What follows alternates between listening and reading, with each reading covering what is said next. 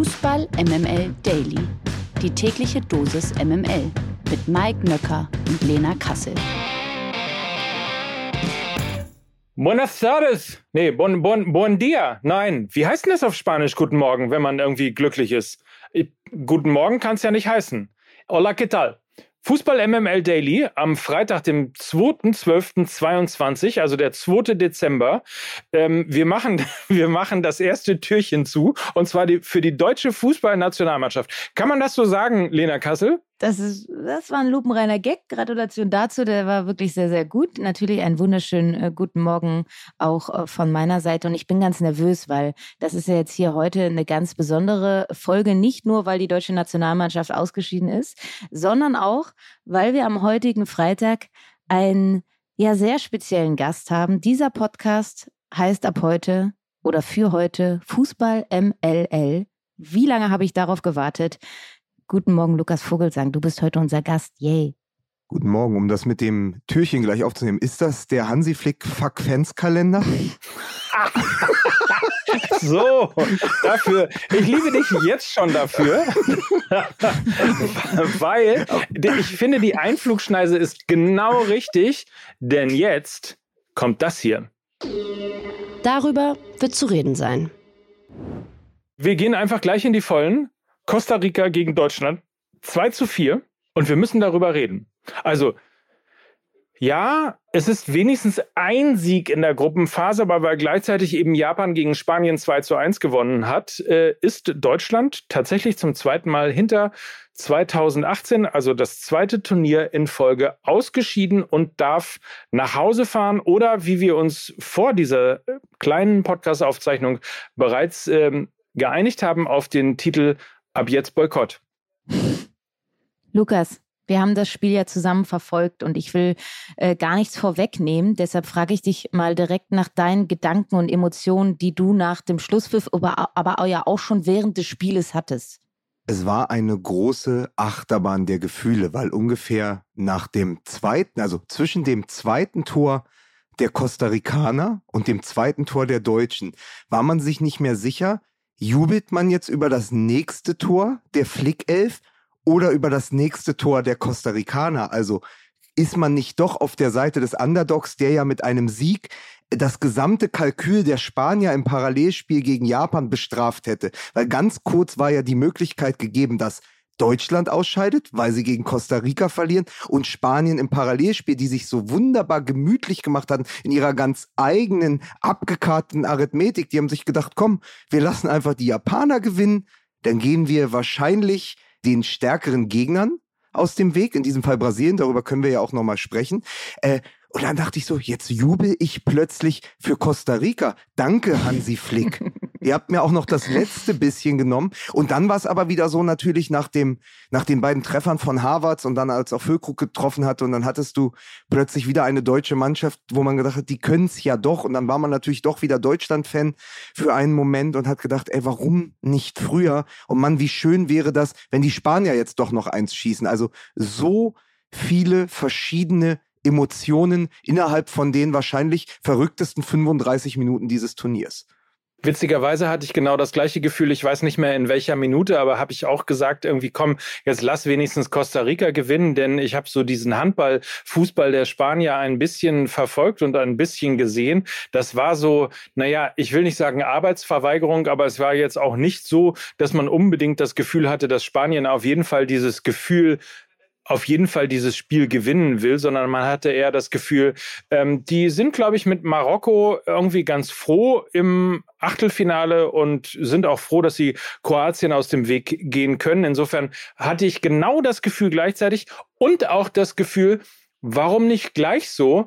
Denn das ist ehrlicherweise, ich weiß gar nicht, ob es vercoacht ist Nehmen wir das große Wort vercoacht in den Mund, aber ich hätte mir wahnsinnig gewünscht, wenn wir einfach viel, viel offensiver gespielt hätten, wenn wir einfach viel, viel klarer gesagt hätten, wir gehen offensiv rein.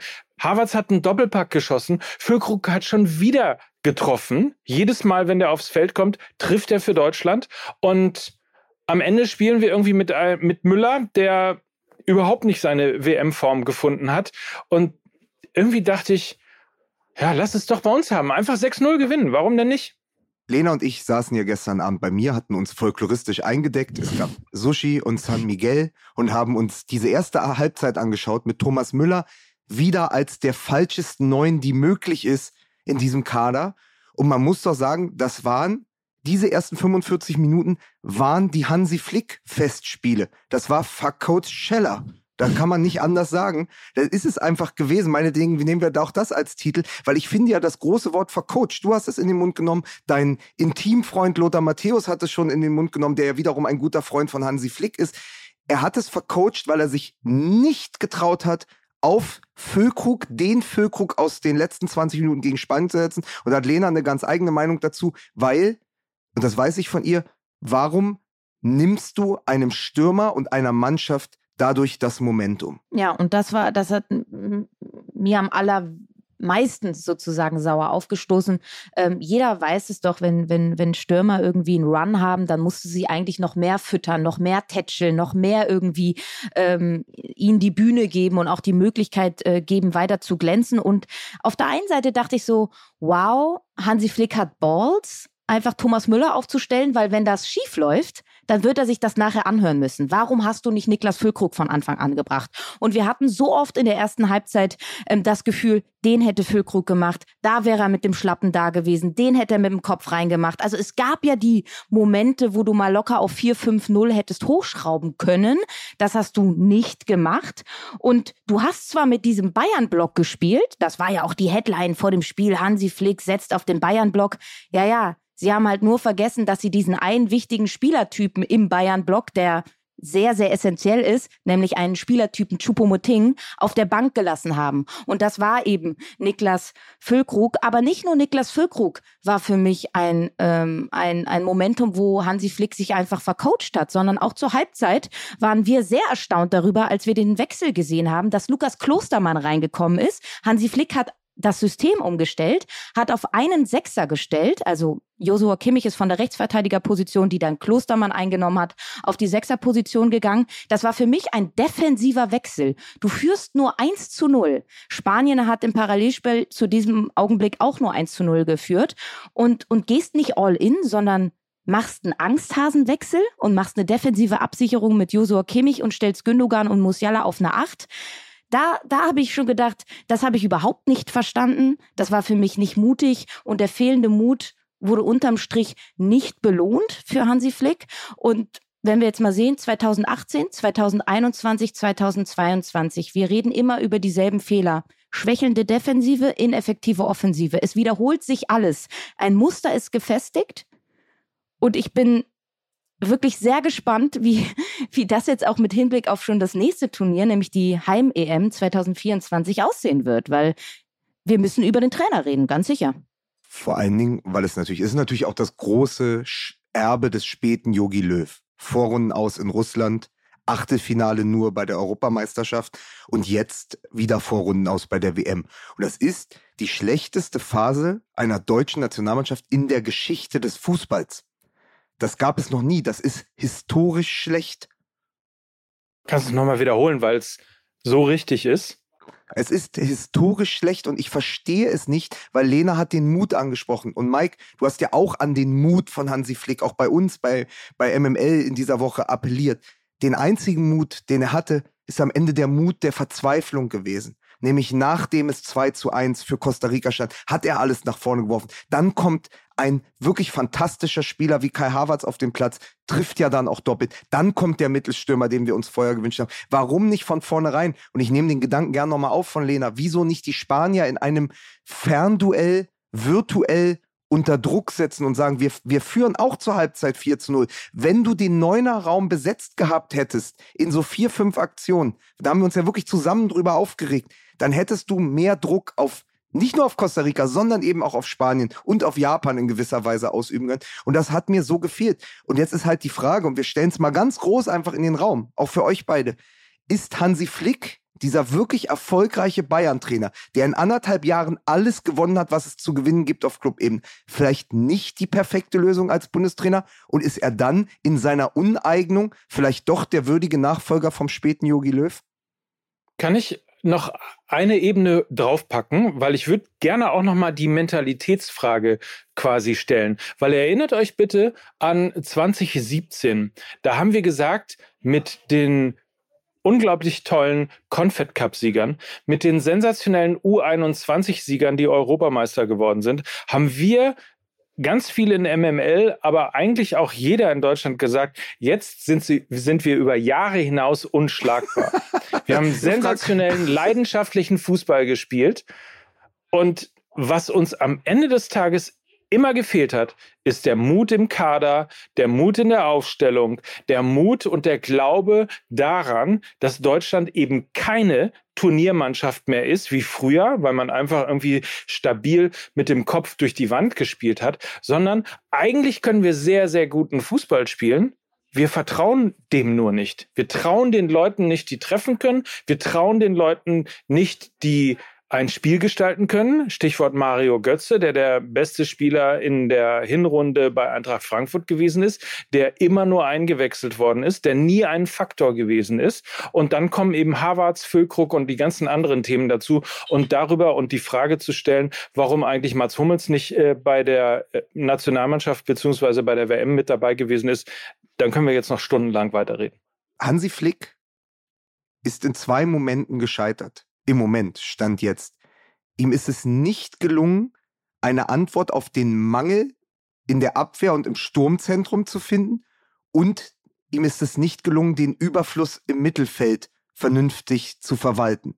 Er hat es weder geschafft, die Löcher in der Defensive adäquat zu stopfen, also wie, wie finde ich eine Viererkette, die zu meinem Spielstil passt, und dort, wo du im Überfluss Spieler hast, ist es ihm nicht gelungen, diese Spieler in einen vernünftigen, tragbaren und auf Weltklasse-Niveau agierenden Zusammenhang zu bringen. Und dann nochmal, auch ein Wort, was äh, zwischen mir und Lena im Ping-Pong-Modus hin und her gegangen ist. Wenn du eine Doppelsechs hast, das ist ein Beispiel aus diesem Spiel, eine Doppelsechs mit den beiden Achtern Gündoan, liebe Grüße an Mickey Beisenherz, Gündoan und Leon Goretzka, dann fehlt dir die Wehrhaftigkeit im Mittelfeld. Und egal wie du es zusammensetzt, irgendwas fehlt immer. Und das, das ist doch das größte Problem, dass du es nicht geschafft hast, diese Puzzlestücke zu einem vernünftigen Gesamtbild zusammenzufügen. Und dann wirken natürlich solche Umstellungen wie dann in der zweiten Halbzeit irgendwie Kimmich auf die Sechs zu stellen und bla bla bla. Als, also das war ja eine pure Verzweiflung. Und eine große Stärke, die Hansi Flick auch in der Bayern-Zeit immer hatte, er war ein sehr guter Moderator. Davon hat er immer gelebt. Also der hat sehr viele Topstars immer sehr gut handeln können. Er hatte ein gutes Gespür dafür, wann bringe ich wen rein, in welcher Konstellation, wie halte ich alle bei Laune. Und ich habe das Gefühl, das große Scheitern bei dieser Weltmeisterschaft 2022 war auch das, dass keine erste Elf gefunden wurde. In diesen drei Spielen, die wir hatten, ähm, gab es immer Umstellungen in jeder Achse, die es gibt. Und es gibt ja drei Achsen in einer Mannschaft. Das ist die Defensivachse, das ist die Mittelfeldachse und das ist die Sturmachse. Im Sturm wurde ständig rotiert, auf der Doppelsechs wurde ständig rotiert und auch in der Abwehr wurde ständig rotiert. Es gab bis auf Manuel Neuer keine Konstante. Es gab nicht diese eine WM11. Und wir befinden uns nun mal in dieser exklusiven Situation, dass wir Weltmeisterschaft gucken, wenn Schnee fällt. Das heißt, es kommt wie nie zuvor auf Form an. Und da brauchst du eben eine Elf, die in Form ist, die eingespielt ist, die sich kennt, die funktioniert und wo, wo Automatismen greifen. Und das hat Hansi Flick einfach nicht gefunden. Und das ist ähm, auch ein Grund, warum die deutsche Mannschaft jetzt in der Gruppenphase als einer der ersten, ja doch A-Teams in dieser Weltmeisterschaft ausgeschieden ist, neben Belgien. Das ist, ähm, naja, also wir reden ja bei Belgien über die äh, goldene Generation, die wirklich äh, zunehmend Rost ange angesetzt hat und am Ende, am Ende gefühlt sogar nur noch mit der Blechstange gespielt hat. Aber ähm, ja, die Belgier, die wussten es, glaube ich, dass sie zu alt sind. Das hat ja ähm, Kevin de Bruyne auch in einem Interview gesagt und hat sich sehr viel Ärger von seinen Mannschaftskameraden zugezogen. Die Deutschen haben sich, glaube ich, selbst größer und besser gedacht als sie tatsächlich waren. Also Deutschland ist Stand jetzt, und jetzt müssen wir es auch so anerkennen, ein Scheinriese. Wir leben sehr viel von unserer Historie. Eben, Mike hat es schon angesprochen, Mythos Turniermannschaft. Da haben wir uns nach dem Großtor gegen, äh, gegen Schweden schon einmal blenden lassen und hineingesteigert. Wir übrigens auch bei MML. Also ich erinnere nur an den Hashtag Turniermannschaft. Und am Ende waren wir dann sehr gefrustet und haben es Storniermannschaft genannt. Hätte man alles wieder aus der Mottenkiste der Geschichte holen können äh, an, an dem gestrigen Abend. Und es ist wahnsinnig enttäuschend, auch weil ja nochmal von Russland jetzt gedacht, viereinhalb Jahre und von der Europameisterschaft gedacht, nochmal anderthalb Jahre vergangen sind, in denen der DFB ja aufgepimpt mit Millionen, das ist ja ein Millionenunternehmen an Geld, mit Fachkräften, mit äh, einem Standardspezialisten, der aus Dänemark dazugeholt wird, mit tausend Co-Trainern. Ich habe letzte Woche in der Frankfurter Allgemeinen Sonntagszeitung einen Artikel von Daniel Teveleit gelesen über Sportstudenten in Köln oder Hochschulabsolventen, die einen speziellen Scout-Lehrgang belegen und absolvieren und die dem DFB auch zuarbeiten in Teams. Das heißt, da sind ja Teams hinter den Teams hinter den Teams. Was ein Aufwand, um dann nach viereinhalb Jahren genauso weit zu sein wie in Russland. Also wie kann das sein? Wie kann der größte Fußballverband der Welt mit den finanziellen Mitteln, mit den Spielern, auf die er zurückgreifen kann, mit den Entwicklungsmöglichkeiten, am Ende zweimal bei einem Weltturnier derart krachend scheitern? Das muss man sich auch mal fragen. Wir sind so schlau als wie zuvor. Einen Punkt möchte ich noch ansprechen. Ich hatte bei Hansi Flick übrigens auch immer das Gefühl, dass er jedes Mal falsch gewechselt hat. Erinnert euch an Musiala, den er rausgenommen hat, an Gündogan, den er rausgenommen hat im ersten Spiel. Und auch gestern hatte ich das Gefühl, da war der ein oder andere Wechsel dabei, ähm, den ich nicht nachvollziehen konnte. Es gibt nur einen einzigen Wechsel, den Hansi Flick richtig gemacht hat. Denn er hat es tatsächlich Matthias Ginter erspart, in die Geschichte einzugehen als einziger Spieler der Welt, der dreimal bei einer Weltmeisterschaft gewesen ist und nie gespielt hat. Insofern vielen Dank an Hansi Flick. Er hat wenigstens sieben oder acht Minuten Weltmeisterschaftsspielzeit geschenkt an Matthias Ginter. Insofern da alles richtig gemacht. Am gestrigen Nachmittag, wir haben ja schon drüber gesprochen. Belgien ist ausgeschieden. Wir wollen jetzt aber trotzdem äh, nochmal das Ganze in eine gewisse Ordnung bringen. Also am gestrigen Nachmittag duellierten sich in der Gruppe F im letzten Gruppenspiel Kroatien und Belgien sowie die bereits ausgeschiedenen Kanadier, die gegen Marokko ran mussten. Und wer hätte das gedacht? Am Ende steht Marokko auf Platz 1 in dieser Gruppe und steht damit im Achtelfinale dieser Weltmeisterschaft. Das äußerst glückliche 0 zu 0 gegen Belgien reichte Kroatien für Platz 2 und damit ebenfalls für das Weiterkommen. Die goldene Generation aus Belgien, vielleicht jetzt auch als Generation Blech wird sie in die Annalen eingehen, who knows, ähm, die ja auch immer als Geheimfavorit in den letzten Jahren gehandelt wurden, scheiden also schon in der Gruppenphase aus und bleiben weiterhin ohne Titel. Und Lukas, eine Gruppenkonstellation, die man so sicherlich nicht erwartet hätte. Was sind die Gründe dafür? Ja, es ist, glaube ich, nie gut, Geheimfavorit aus Europa zu sein. Ähm, liebe Grüße nach Dänemark, denen man ja auch sehr viel mehr zugetraut hätte. Natürlich ähm, dachte man vor dem Beginn dieser Gruppenphase, dass sich sowohl die Kroaten als auch die Belgier durchsetzen werden und Marokko allerhöchstens als Dark Horse ähm, Außenseiterchancen gehabt hätte. Ähm, nun muss man aber sagen, die Marokkaner haben einfach einen sehr, sehr guten Ball gespielt und sie haben auch einfach sehr, sehr gute Einzelspieler, die jedem in Anführungszeichen großen wehtun können. Wenn wir aber nach Belgien schauen, muss man einfach sagen, die haben ähnliche Probleme wie die deutsche Nationalmannschaft. Deswegen hat ja der Trainer, liebe Grüße an Hansi Flick, schon erste Konsequenzen oder eine, eigentlich die Konsequenz gezogen ist. Die, ist er zurückgetreten direkt oder wurde er zurückgetreten, Lena? Ich glaube, er ist selber eigenständig zurückgetreten, ja. Ja, also Trainer Martinez ist zurückgetreten, weil er natürlich auch vor der Frage steht, was habe ich als Trainer falsch gemacht, wenn ich es nicht schaffe, ein auf dem Papier Weltklasse Mittelfeld plus Weltklasse Stürmer nicht in einen Zusammenhang zu bringen. Das ist ja wirklich, das ist ja, das ist ja wie eine Blaupause für das, was Flick gemacht hat. Also du hast einen Eden Hazard, der wirklich mal einer der besten Spieler der Welt war, natürlich lange schon seiner Form hinterherläuft, aber zumindest in Belgien immer noch für Glanzlichter sorgen konnte, zusammen mit Kevin de Bruyne. Äh, du hast dann vorne einen Lukaku, der kommt später, weil er auch nicht richtig fit war und so. Aber sie haben es ja nicht geschafft, diese großen Namen noch einmal zu so einem letzten Gefecht zusammenzubringen und zusammenzubinden und dass die sich nochmal aufraffen und sagen, komm, 2018 wäre eigentlich unsere Zeit gewesen. Aber jetzt machen, zeigen wir es einfach in Katar. Die sind sang- und klanglos ausgeschieden. Da gibt es wirklich viele Parallelen äh, zur deutschen Nationalmannschaft, nur dass äh, eben der Trainer viel radikaler die Konsequenz gezogen hat.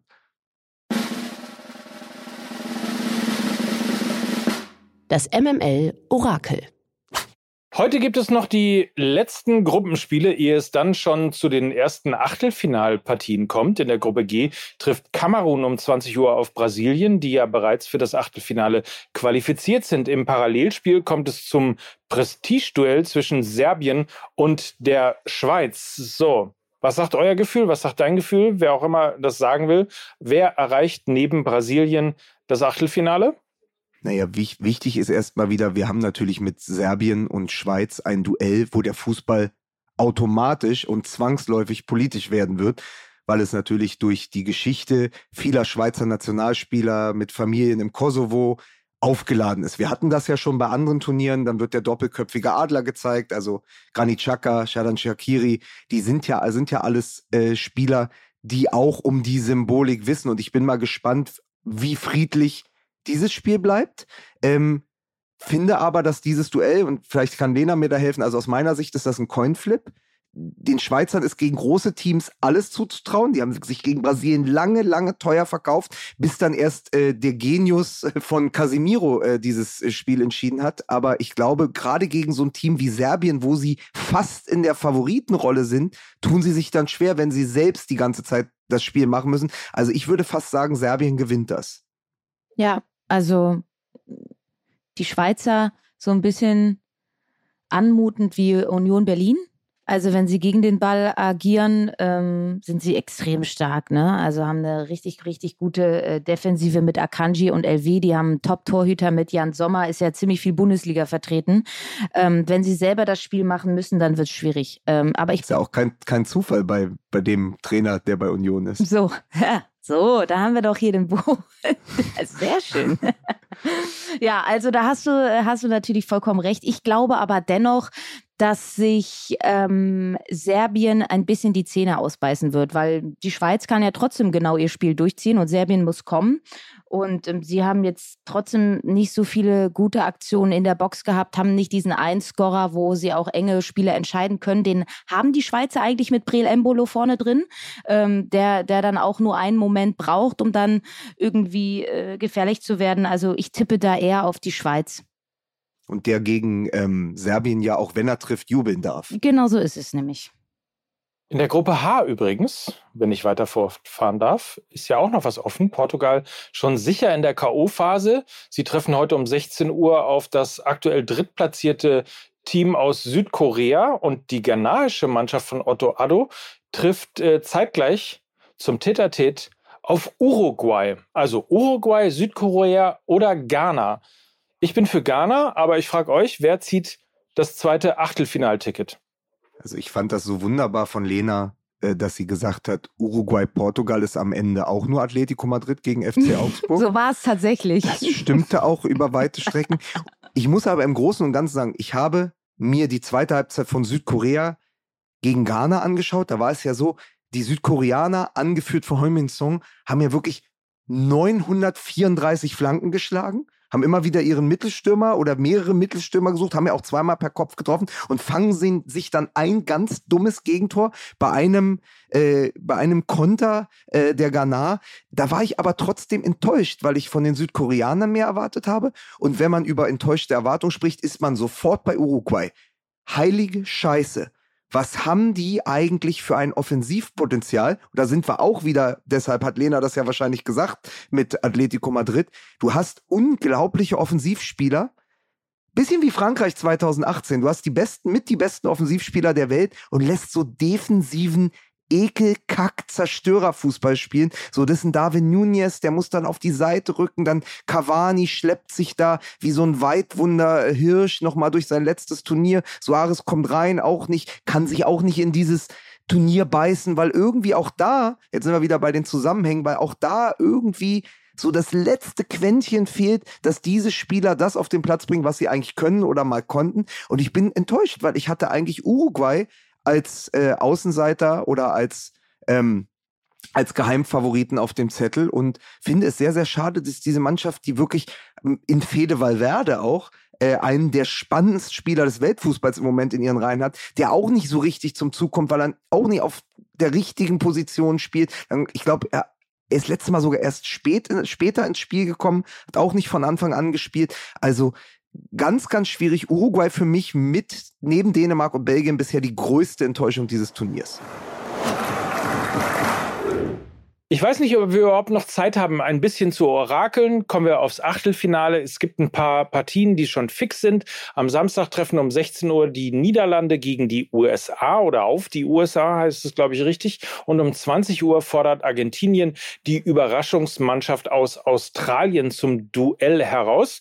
Gleiche Uhrzeit dann auch am Sonntag. 16 Uhr trifft der amtierende Weltmeister aus Frankreich auf Polen von Robert Lewandowski und am Abend dann will England das Viertelfinale gegen Senegal klarmachen. Montag dann Japan gegen Kroatien und am Dienstag gibt es die spanische Achtelfinalpartie gegen Marokko um 16 Uhr. Das sollte, heißt es, steht nicht die deutsche? Nee, steht da nicht. Ah, schade eigentlich. Darf, darf ich an dieser Stelle nochmal sagen, Kompliment an die Spanier. Mhm dass das, was sie sich da Clever, ne? zusammen, ne? Clever. Sie, was sie sich zurechtgelegt haben. Clever. Und Lena und ich haben da wirklich ein paar Mal schmunzeln müssen. Sehr, sehr clever. Also sie gehen Kroatien aus dem Weg. Also ich glaube, kein Spanier, der mal länger bei Barcelona gespielt hat oder sogar bei Real Madrid, hat Bock gegen den 37-jährigen Luka Modric oder ist er mittlerweile 38? Also der Altmeister verbreitet doch Angst und Schrecken. Die Spanier kennen ihn zu gut. Keiner hat Lust auf die Kroaten von Luka Modric zu treffen. Und was der zweite Benefit dieser Niederlage gegen Japan ist, sie gehen auch noch den Brasilianern aus dem Weg. Also wir müssen einmal festhalten, Japan ist Tabellenführer ge äh, geworden, weil sie gegen Deutschland und gegen Spanien gewonnen haben. Aber sie haben gegen Deutschland gewonnen, weil die Deutschen dumm waren und gegen Spanien haben sie gewonnen, weil die Spanier schlau waren. Soll ich euch mal das Absurdeste überhaupt erzählen? Dass Rodri 215 Pässe im Spiel gegen Japan gespielt hat. Ein neuer Rekord für einen Spieler in einem äh, Match beim World Cup überhaupt. Also äh, das hat es nie gegeben, seit Daten erfasst werden. 215 Pässe oder wie es auf Spanisch heißt, Tiki-Taka. Ja, und das heißt ja auch nur Tiki-Taka, wenn es sinnfrei ist. Also es das heißt ja eigentlich La Tocke und Tiki-Taka ist ja die Verbrämung des Ganzen. Das ist ja eine Beleidigung. Schön Spielerei. Und man muss ganz klar sagen, Rodri, der ja eigentlich Sechser ist bei Manchester City, wird ja bei diesem Turnier aus Mangel an Alternativen in der Viererkette der Spanier eingesetzt. Und wenn ein Innenverteidiger, da muss ich das Spiel nicht gesehen haben, wenn ein Innenverteidiger in Xabi Alonso-Manier 215 Pässe an den Mann bringen darf, dann weiß ich doch genau, wie die Spanier gespielt haben klug von hinten heraus, aber trotzdem überhaupt nicht in der Intention, hier noch ein zweites Tor zu schießen.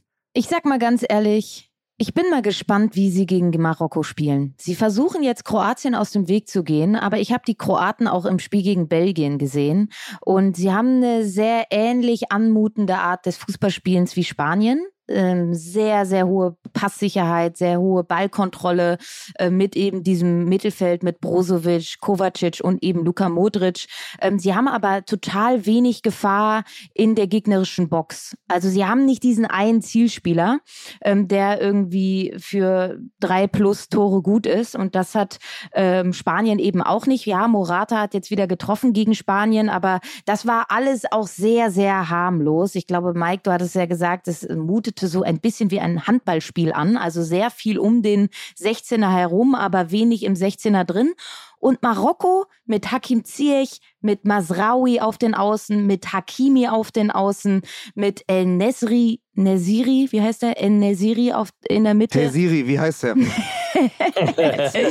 also, also, ich sag mal so, äh, dass das, das, kann auch, das kann auch ziemlich unangenehm für Spanien werden. Also ich bin mal gespannt, ob ihre Rechnung so aufgeht. Wir danken auf jeden Fall an dieser Stelle dem großartigen Lukas Vogelsang. Schön, dass ich mal dabei sein durfte. Ja, HDGDL. du hast ja sonst HDGDL, genau, sehr schön. Aber du hast ja auch sonst mit MML nicht so wahnsinnig viel zu tun. Du kommst sehr selten zu Wort. Schön, dass du da warst. Ja, gerne, Hase. Hab dich auch lieb. Ist spannend, ne? Wie viel, wie viel der Mike hier im Daily brabbelt, ne? Ist für dich doch sicherlich ganz ungewohnt, ne? Das ja. Und wie wenig unterbro ich unterbrochen werde. Ja. Naja, komm, lass uns den Deckel zumachen. Es war schön mit euch. Danke, Lena. Danke, Lukas. Das waren nämlich Mike Nöcker. Lukas Vogelsang und Lena Kassel. Und, ja, Hey. Das, kannst du das bitte unseren Gast sagen? Das machen wir nie Lassen? so, aber gut, es ist okay. ja auch kein. Ja, aber, ja aber der kennt es, es ja. Es ist ja auch keine neue. Also ich mal, komm, ja, komm. wir machen es nochmal von vorne. Noch mal. Mach.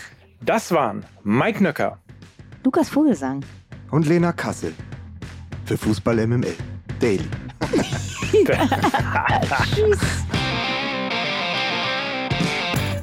Dieser Podcast wird produziert von Podstars bei OMR.